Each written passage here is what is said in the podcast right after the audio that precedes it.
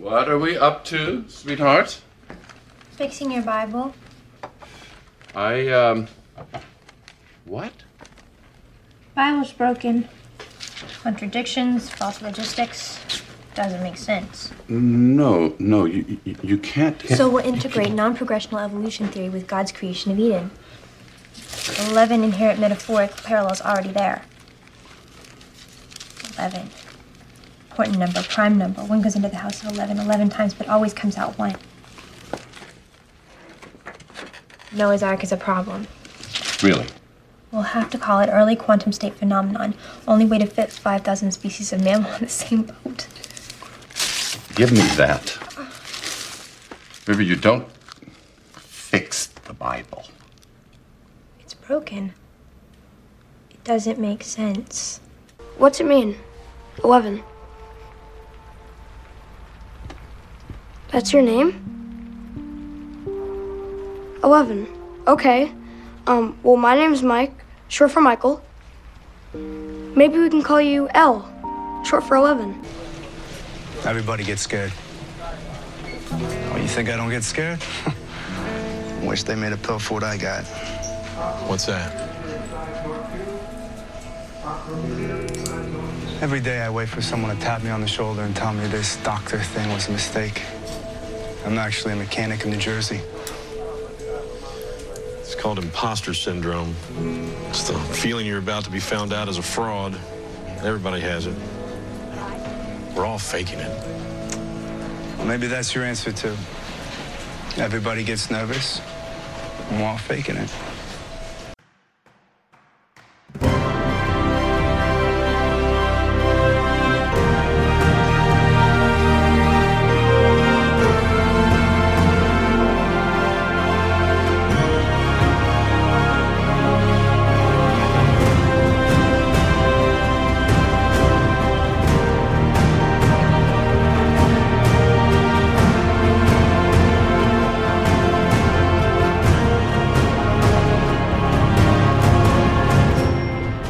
Komport 912, Valipulation. Hallo und herzlichen Glückwunsch zum 912. Komport, den ich am heutigen äh, fiese vernieselten, aber warmen äh, Freitag, dem 17. Februar 2023, Tag äh, 48 in der KW 7 aufgenommen habe. Die Intros äh, haben alle irgendwie was mit einer 12 zu tun, bis auf das Imposter-Syndrom. Äh, was ihr hier wieder auf und in die Ohren bekommen könnt, sind die üblichen drei Teile, bestehend aus zwei Teilen, wo ich aktuelle politische Nachrichten der vergangenen Woche kommentierend betrachte, beziehungsweise im dritten Teil aktuelle technische Nachrichten inklusive äh, Bewerbereien kommentierend betrachte. Was davon ihr konkret hören könnt, wenn ihr am Stück weiterhört, ist dann dann zwei, Politik, die zweite Hälfte an Politiknachrichten für diese Folge, nur echt mit Meldungen von der Regierung, von der Wirtschaft und auch Corona kommt natürlich wieder vor. 9,4 Grad, overcastige, entleid rensige Greetings, die Feels liken 6, Taupunkten 8, Wind ist irgendwo zwischen 22 und 25 km/h unterwegs. Druck ist 10, 12,8. Cloudiness 88% Visibility 9 km. Prekip sagt er nicht, aber er nieselt ein bisschen. Humidität 96 Weser Pro behauptet von 6 Uhr, es wäre 10 Grad, Overcast mit leichtem Regen von 0,0 mm pro Stunde, Feelsleckte 8, Taupunktete 9, Humiditäte 96%, Druck 10,13,1 oder vom Gerät gemessen 10,65. Der Wind ist hier irgendwo zwischen 20 und 30 km/h unterwegs sagt ein DVD zu seiner Entlastung.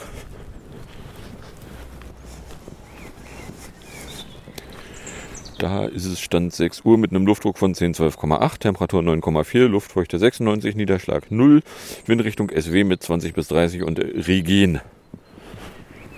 Ja.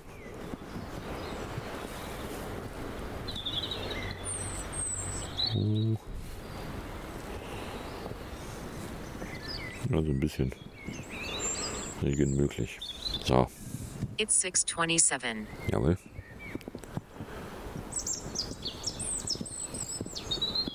Weather 627. Cloudy 8.72 degrees Celsius. Feels like 5.85 degrees Celsius. Dew point 7.6 degrees Celsius. Visibility 11.79 kilometers. Pressure 1012.33 millibars. Rain 0 millimeters with 78% probability. Air quality 3. Moderate. Jawohl, kommen wir dann bei der Regierung an. Die geht erstmal mit einer Meldung von Freitag los, dem Wistlerat. Weil der Bundesrat hat das geplante Gesetz zum Schutz von Whistleblowern vorerst gestoppt. Die erforderliche Mehrheit wurde verfehlt, in erster Linie wegen Vorbehalten von Ländern mit Regierungsbeteiligung der Unionsparteien. Der bayerische Justizminister Eisenreich von der CSU etwa schwafelte, die geplanten Regelungen führten zu hohen Kosten und zu viel Bürokratie, insbesondere für kleine und mittlere Unternehmen. Nun kann der Vermittlungsausschuss von Bundesrat und Bundestag versuchen, einen Kompromiss zu finden. Bla bla. Ja, also äh, Whistleblower-Schutzgesetz äh, ist jetzt dann im Bundesrat erstmal gescheitert und wird jetzt dann irgendwo hinter den Kulissen weiter bearbeitet werden. Und nachdem das nicht eine Geschichte ist wie äh, hier, genau, Bürgergeld, was ja an eine große Glocke gehängt wurde, wo dann die Einigung auch vor der Einigung schon verkündet worden war, weil die eigentliche Einigung hinter den Kulissen natürlich vor der offiziellen Einigung stattfindet gehe ich mal davon aus, dass wir von dem Ding jetzt erstmal für eine Weile nichts mehr hören, bis es dann irgendwann entweder nochmal kurz aufflackert, weil jetzt so in Ordnung, oder kommt gar nicht mehr, oder wissen wir nicht. So, dann äh, Teuersetz. Heizermeldung von Montagabend. Die Freude war groß bei Bundesjustizminister Marzo Buschmann am 4. Januar, als sich der FDP-Politiker auf Tavita an seinen Kollegen im Arbeitsministerium Helbertus Hu wandte. Jetzt haben wir mal zusammen Rechtsgeschichte geschrieben. Eine Verordnung aus deinem Haus ist die erste Rechtsnorm, die unser Staat digital auf der neuen Plattform verkündet hat. Und zwar gibt es da ein www.recht.bund.de. Und da war jetzt äh, eine nicht ganz unspannende Frage, okay, Jetzt werden Gesetze ja online äh, verkündet, statt irgendwie in einem äh, papierenden Bundesgesetzeblatt, was man entweder papieren für dickes Geld sich liefern lassen kann oder äh, digital für dickes Geld Zugang bekommen kann. Ja, wie teuer ist das denn, so eine Webseite da zu betreiben? Nun, äh, da, da, da, da. Das neue Rechtsportal erlaubt es dagegen, kostenfreie Dateien aus dem digitalen Gesetzblatt herabzuladen, auszudrucken und über einen Link zu teilen. Trotzdem reagierte Nutzer überwiegend enttäuscht auf das Angebot, das sie teils sogar als Satire bezeichneten. Es handelt sich auf den ersten Blick um eine schlichte Webseite mit einem eingebetteten PDF-Viewer und Rechtsnormen, die verpackt als ZIP-Datei downloadbar seien.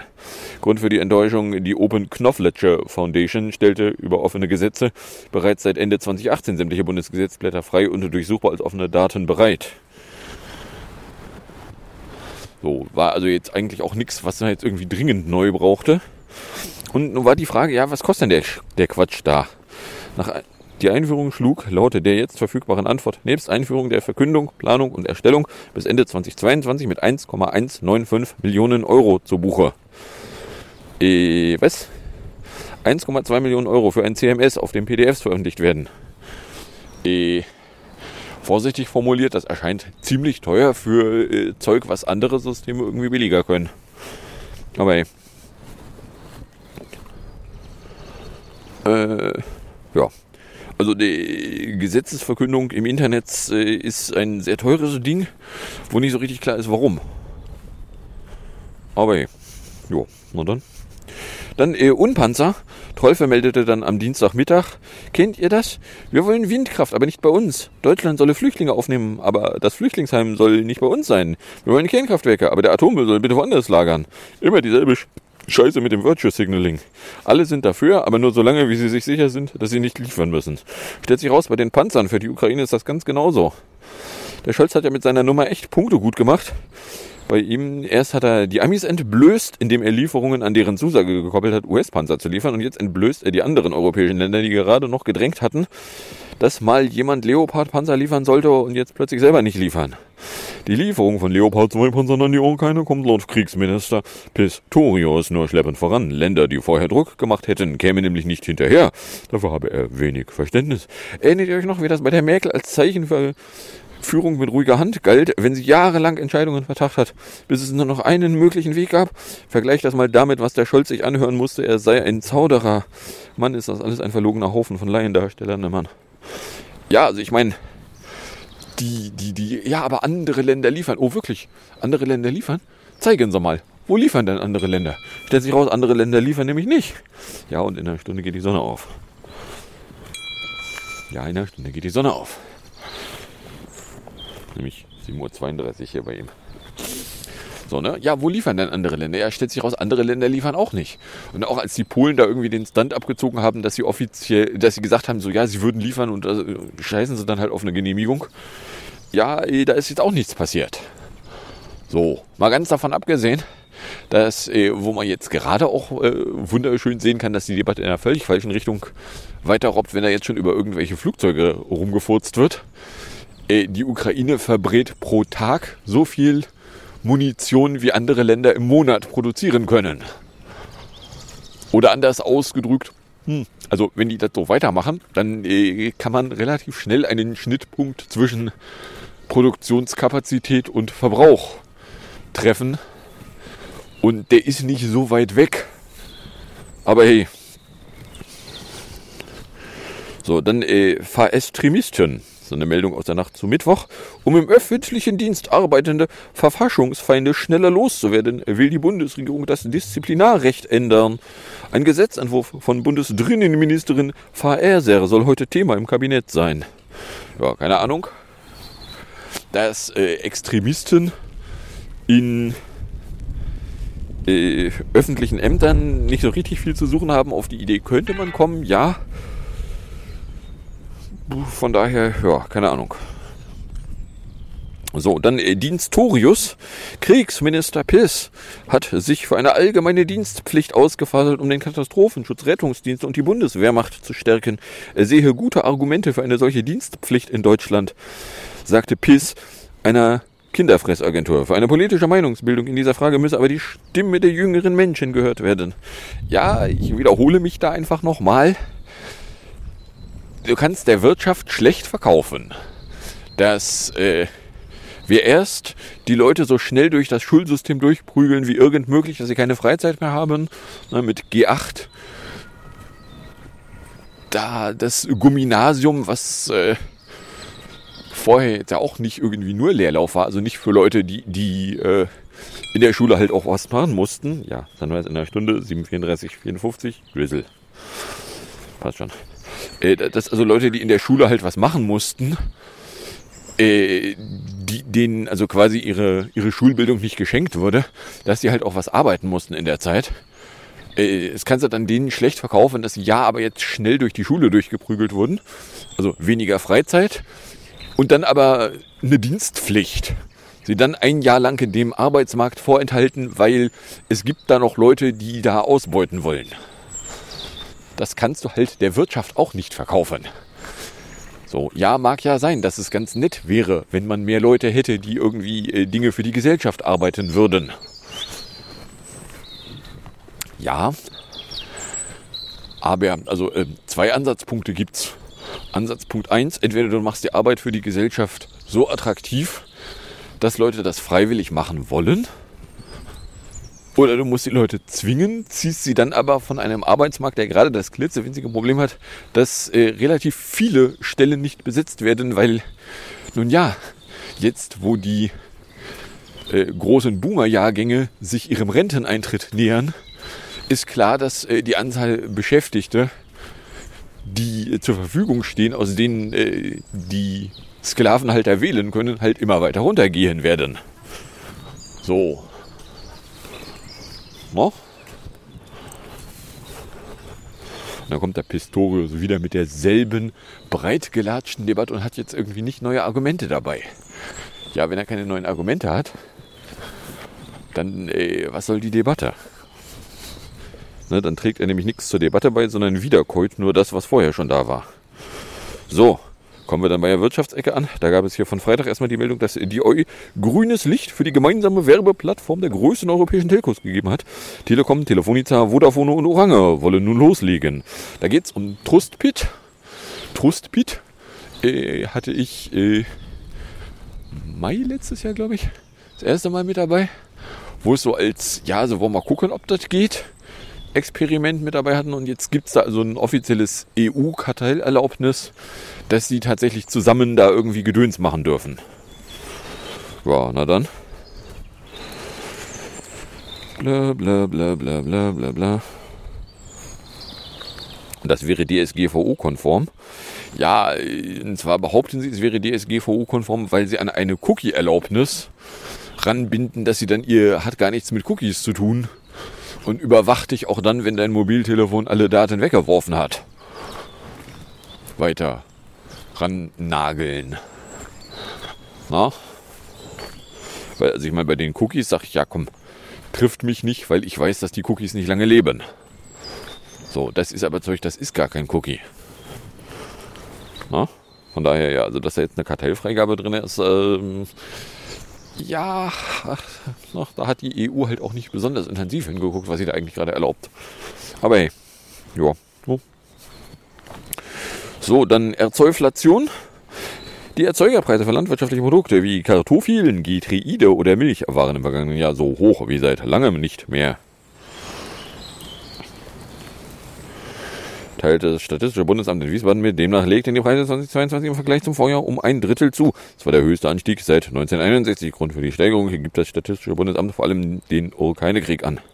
Deutlich teurer wurden im vergangenen Jahr Kartoffeln mit gut 66 Prozent und Getreide mit gut 42 Prozent. Milchpreise sind bei fast 45 Prozent. Weniger drastisch war der Anstieg beim Obst mit knapp 11 Prozent. Zuletzt sanken die Preise wieder ein wenig. Im Dezember gingen sie im Vergleich zum November um 0,4 Prozent zurück. Ja, äh. Und was macht der, der Krieg woanders da Zeug teuer? Also ich meine, wenn das irgendwie Nebenwirkungen von Strom und Gas sind, sehe ich es ein. Wenn es keine Nebenwirkungen von Strom und Gas sind, äh, hä? Aber ey. So, dann Drahtflohzahl. Das ist dann äh, eine Propagandameldung von Dienstagvormittag. Wer in Deutschland mit einer Girokarte bezahlt, tut das in vier von fünf Fällen mittlerweile kontaktlos. Allerdings verliert das Bargeld damit noch lange nicht seine Bedeutung im Einzelhandel. Bla bla bla. Mehr als 6,7 Milliarden Bezahlungsvorgänge mit der Plastikkarte zählte die Frankfurter Einrichtung Eurocard und Systeme im vergangenen Jahr. Das waren 13,4 Prozent mehr als im Rekordjahr 2021. Ja, einer der Gründe, weswegen in koronischen Zeiten Leute kontaktlos bezahlen wollen, könnte sein, dass äh, in koronischen Zeiten kontaktlos als Maßnahme generell irgendwie eine gewisse Attraktivität entfaltet.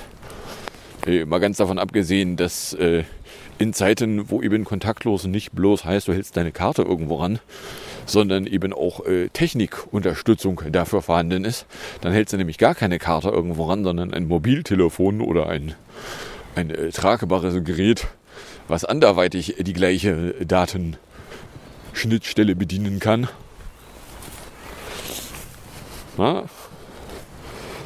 Blablabla. Fast alle Terminals haben Kontaktlosfunktionen.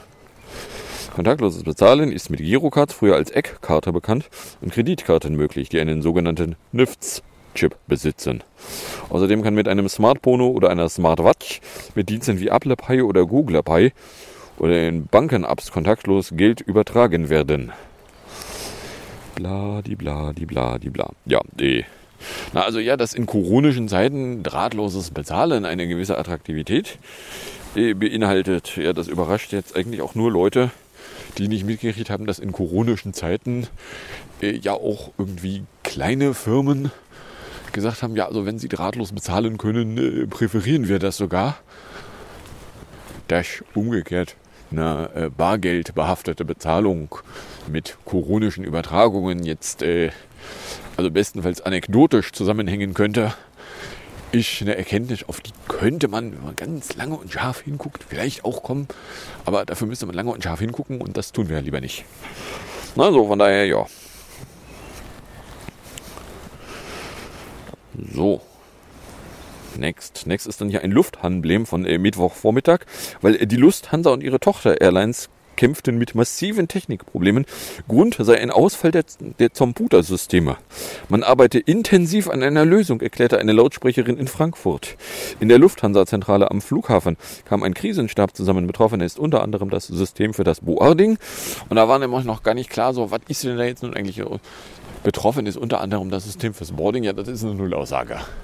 So, ja, was ist denn jetzt nun eigentlich so? Wo, wo da Routkurs? Sehen wir schon eine? Und dann hat es eine Weile gedauert, bis dann rauskam, so ja, beziehungsweise äh, ich sah vorbeifliegen äh, eine Meldung, so ja, bei Telekom Glasfaseranschlüssen in Frankfurt gibt es ein Problem. Sag ich, Moment, Frankfurt, Frankfurt, Frankfurt, Telekom, Glasfaser, da wird es doch wohl nicht am Ende einen Zusammenhang geben. Doch, gibt's, weil äh, die Lufthansa-Zentrale ist auch nur Kunde einer Telekom Glasfaser und hat offensichtlich da keine hinreichende Redundanz gehabt, weil bei irgendwelchen Bahnbauarbeiten hat irgendwie ein Bagger irgendwie eine nicht unwesentliche Glasfaser zerdeppert. Ja, aber wenn, wenn eh irgendwas bei der Bahn, Glasfaser, das ist ja ein Angriff von dem bösen Russen. Na? Als bei der Bahn der Zuchtfunk im Arsch war, weil zwei Glasfaserstellen zerdeppert worden waren. Äh, da hieß es so, ja, also wir können nicht mit dem Finger auf den Russen zeigen, aber es kann ja nur der Russe gewesen sein. So, und jetzt hat die Bahn bei Bauarbeiten eine Glasfaser von der Lufthansa zerdeppert, beziehungsweise von der Telekom zerdeppert, wo auch die Lufthansa hinten dran hing. Hm. So, äh, die erste Frage, die sich da natürlich aufwirft, ist, Moment, es gibt einen Single Point of Failure, wo die gesamte Lufthansa dranhängt? Eh, das schreit förmlich nach, es wäre schön, wenn man dafür die Zukunft Redundanz hätte. Aber hey. So, genau, das waren die Wirtschaftsmeldungen. Kommen wir dann mal kurz bei Corona vorbei. Bisschen XBB. In Deutschland breitet sich die Omikron-Sublinie XBB 1.5 weiter aus. Allerdings auf insgesamt niedrigem Niveau, wie das Roland-Koch-Institut in seinem Covid-19-Wochenbericht schrieb, ist XBB 1.5 nun die am zweithäufigsten in der Stichprobe nachgewiesene Coronavirus-Variante, wurde zuletzt in 9% der untersuchten Proben gefunden. Für die kommenden Wochen werde mit einem weiteren Anstieg der Variante gerechnet, schreibt das RKI. Das Institut betont aber auch, dass keine schweren Krankheitsverläufe beobachtet wurden. Deckt sich mit der Einschätzung der WHO zu der neuen Sublinie. Die bundesweite 7-Tage-Inzidenz in Deutschland ist in den vergangenen Wochen um etwa 14 Prozent im Vergleich zur Vorwoche angestiegen, jedoch auf einem vergleichsweise niedrigen Niveau, so das RKI. So, äh, klitzewinziger Haken, den ich da sehe, ist in Zeiten, wo jetzt sowieso nicht mehr organisiert getestet wird, sind sowohl Inzidenzen als auch Variantenhäufigkeitsaussagen mehr so Zufallsaussagen, weil wir halt keine organisierten Proben haben, sondern mehr so stichprobenartig ab und zu mal vielleicht unter Umständen nachgucken.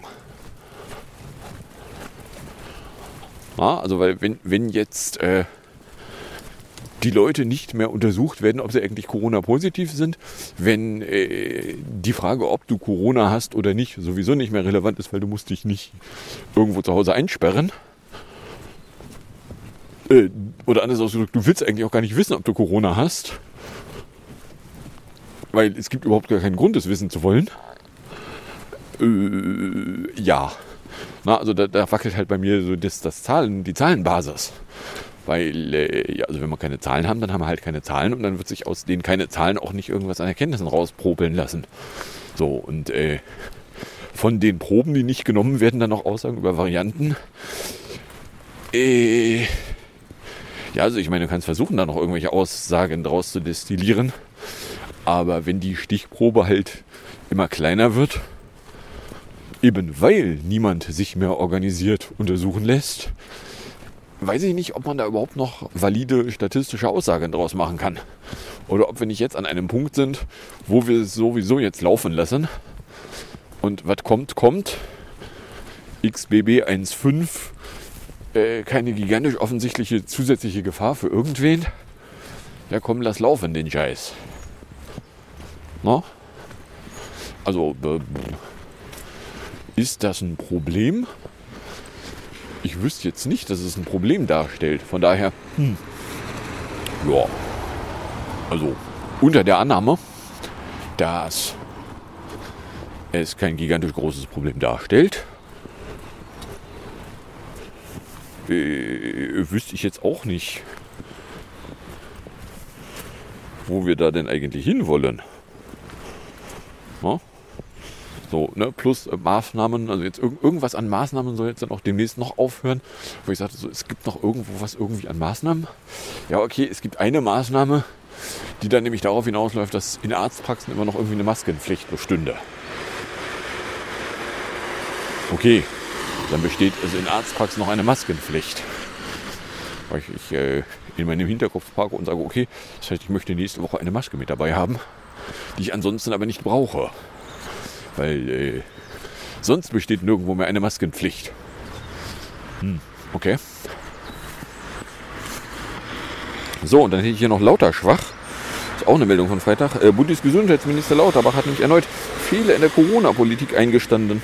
zwar sei vieles richtig gewesen, aber es habe auch Exzesse gegeben, sagte Lauterbach im ZDF. So seien zum Beispiel die Regeln für draußen Schwachsinn gewesen. Ach was. Dass eine Maskenpflicht draußen zu keinem Zeitpunkt auch nur ansatzweise sinnvoll war. Auf die Erkenntnis äh, konnte man kommen oder hätte man kommen können. Oder was er hier nennt, äh, so seien zum Beispiel die Regeln für draußen Schwachsinn gewesen, also Verbote wie die, sich in Parks aufzuhalten oder ohne Maske joggen zu gehen. Dafür seien aber weder er selbst noch sein Vorgänger spannungslos verantwortlich gewesen. Dabei spannungslos hat seine viel zu teure Villa jetzt wieder abgestoßen. Ja, die war viel zu teuer und es war nicht so richtig klar, wie er sich den Kredit eigentlich leisten könnte, außer dass er mal im äh, Aufsichtsgremium von der Bank gesessen hat, die ihm den Kredit gespendet hat. Hust. Äh, der zu Beginn der Pandemie noch im Amt war, betont der SPD-Politiker. Da hätten die Bundesländer massiv überreizt und kein Land mehr als Bayern. Lauterbach hatte vor kurzem bereits die Schul- und Kitaschließungen als falsch bezeichnet. Nun erklärte er, die Politik hätte viel konsequenter die Themen Digital- und Wechselunterricht sowie Lüftungskonzepte angehen müssen. Einen Bericht der Regierung zufolge belastet die Pandemie den Großteil der Kinder und Jugendlichen nach wie vor. Ja, also ich meine, das Regeln wie äh, das berühmte, du darfst nicht alleine auf einer Parkbank sitzen ohne Maske draußen, dass das halt gequillter Totalunsinn ist. Äh, Das äh, ist ja damals schon Leuten aufgefallen. Was nicht dazu führte, dass es dann Konsequenzen hatte, aber hey. No? So, von daher, ja, da, oder eben auch hier die berühmte Maskenpflicht draußen. So, ja, aber ich bin hier und hier ist niemand sonst. Wen oder wie sollte ich infizieren können? Na, schlicht und ergreifend. Da gibt es keine Gefahr und entsprechend sind die Regeln äh, unnötig, unsinnig, sinnlos geradezu. Na, aber hey. So, übrigens, Baustand. Ich habe mal wieder das gemacht, was ich auch letzte Woche schon mal gemacht habe. Nämlich einfach mal hier durch nicht verschlossene Türen mir Sachen von innen angucken. Stellt sich raus, meine Vermutung, wie das äh, mit den Wohngebäuden über dem Edeka aussieht, ist falsch gewesen. Meine Vermutung war ja, dass die ihren Zugang hinten beim Edeka hätten, wo es dann so ähnlich wie hier vorne bei Penny nach oben in die Wohngebäude reingehen könnte. Das war Blödfug, sondern dass äh, der Aufgang da hinten, inklusive zwei Aufzügen, die sie spannenderweise haben, führt einfach nur ins zweite Stockwerk oben drauf. Und da haben die dann nämlich ihre Hauseingänge alle. So, oder anders ausgedrückt, wer da oben wohnt, dem können die Leute dann auch im quasi Erdgeschoss wieder in die Wohnung reinglotzen. Nicht wie hier vorne. Und ja, so ganz fertig sind sie hier mit dem Dingsbums am Gebäude aber auch noch nicht. Und äh, die Leute, die ihn da reinglotzen können, die können halt nur nicht von ganz unten gucken, aber die können da relativ einfach, kommst du da hoch, können sie da reinglotzen. Und dann sind halt oben sämtliche Eingänge. Weil ich dann auch erklärte, wo sich der Eingang für über dem DM und äh, bei den Parkhäusern dann nämlich in analog verstecken wird. Da gibt es gar keine Eingänge von hier unten Straßenlevel, sondern da musst du halt einmal hoch und dann gibt es sämtliche Eingänge. Aber hey. Ja. So. Wo sind wir denn? 25 Minuten. Na, dann schauen wir doch nochmal. Was hatten wir denn hier? Wir hatten der Bundesrat, der das Whistleblower-Schutzgesetz aufgehalten hat. Ja, im Zweifelsfall nicht für gigantisch lange. Übrigens äh, bei DM neben der Tür haben sie nochmal einmal irgendwas an der Wand gemacht. Groß irgendwie aufgerissen. Konnte man dann auch sehen, so ja, die Isolationsschicht ist wirklich mal außen dran gewesen. Ich weiß nicht, warum sie sie jetzt aufgerissen haben, aber hey. Also der Bundesrat hat das Whistleblower-Schutzgesetz aufgehalten. Äh, Gesetzesverkündung ist eine ziemlich teure Plattform für äh, dafür, dass es ein fucking PDF-Anguck-Ding ist auf einer Webseite. Ich weiß ja auch nicht. Äh, das mit den Panzerlieferungen Äh, stellt sich raus, die anderen Länder, die darauf gedrängt haben, dass sie so dringend Panzer liefern wollen, äh, jetzt, wo ihnen die Gelegenheit eingeräumt wird, ist ihnen aufgefallen, dass sie das doch gar nicht so dringend haben wollen. Äh, Faeser will irgendwas gegen Extremisten tun. Ja, äh, da könnte sie im Bundesministerium für Drinnen und Bau schon mal an, äh, nee, für Drinnen und Dahorm schon mal anfangen. Pistorius bringt die alte, totgesessene Debatte über eine Dienstpflicht wieder auf. Ja, aber dann nicht nur als Wehrpflicht. Ja, toll. Äh, die EU hat die Kartellerlaubnis für Trustpit fallen gelassen, womit dann die Scheiße irgendwo kommt und dann da in der Landschaft rumsteht. Die Inflation bei den Erzeugerpreisen im vergangenen Jahr war gigantisch. Wenig überraschend. Drahtlos bezahlen ist äh, beliebt geworden und immer noch beliebt. Auch das, wenig überraschend. Lufthansa hatte ein Glasfaserproblem. Oh ja, und heute haben sie das klitzewinzige Problem, dass äh, in diversen Flughäfen gestreikt wird. Das ist aber nicht ein Lufthansa-Problem, sondern das ist ein Problem für alle, die da fliegen hätten wollen. Ja, und äh, in Sachen Corona meldet das RKI ja, also XBB sehen Sie ein bisschen mehr. Und ich wage es an der statistischen Grundlage von diesen Aussagen da Zweifel zu haben. Und Lauterbach ist auch aufgefallen, dass da ein paar Regeln einfach mal gequillter Unsinn waren. So, ach, wisst ihr was? 28 Minuten reicht. Kommen wir in der Musik, Musik und Hinterhecke an. Die Musikecke ist hier PS22 von 2019 mit dem Titel Don't Give Up on Me. Ist das Andy Grammer. 4 Minuten 7. Gefolgt von äh, PS22 von 2019 mit Philadelphia in 2 Minuten 40. Gefolgt vom schönen Morgen vom äh, 6. Februar, wo sich der Köpersbusch zum Maaßen-Ultimatum in 4 Minuten 9 ins Benehmen setzte. Ja, der Maaßen hatte wenig überraschend das Ultimatum auslaufen lassen und äh, will jetzt von der Union aus der Partei gedrängt werden, was dann ja nur eine Frage von vielen Jahren sein könnte, bis da mal was passiert. Aber hey, so, und dann äh, sage ich erstmal Danke fürs Anhören, fürs Runterladen, nächstes fürs Streamen, für den Fall, dass euch überkommt und irgendeine Form von Reaktion in meine Richtung loswerden wollen würde, dürftet ihr das als Tröd an Kompott at Trödcafé oder Mail an kompiblog at gmail.com oder tweet at kompott verschicken und dann wünsche ich euch viel Spaß mit den zwei Stück Musik, dem ein Stück Outro und bis zum nächsten Mal, wenn da nichts dazwischen kommt.